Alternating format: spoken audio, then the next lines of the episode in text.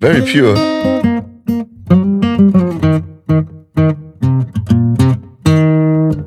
Heute erklären wir euch den Megafloh. Oder auch Siphonaptera maxima. Er gehört zur Klasse der holometabolen Insekten und zählt zu den Parasiten. Der Floh mega oder auch Florian Bosum gehört zur Klasse der deutschsprachigen Soulsänger und zählt schon lange nicht mehr, wer ein paar Sitzen hatte. Seinen Namen hat der Floh sich aus seinem Vornamen und als nordische Natur steht man eben auf Fisch, dem Rest einer Fettsäure namens Omega zusammen. Ja. Das war zu einer Zeit, wo Flo das hip fand und Namen eh Schall und Hop sind.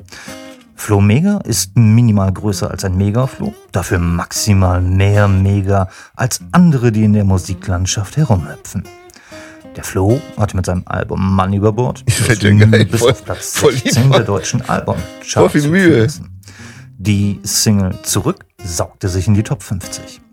Auf YouTube knackt der Flo lässig die Schallmauer von einer Million Aufrufen und zeigt aktuell, Ja, über acht dass nicht nur kerniger Soulgesang, sondern auch nachtigallartige Flohtöne in ihm stecken und ans Licht wollen.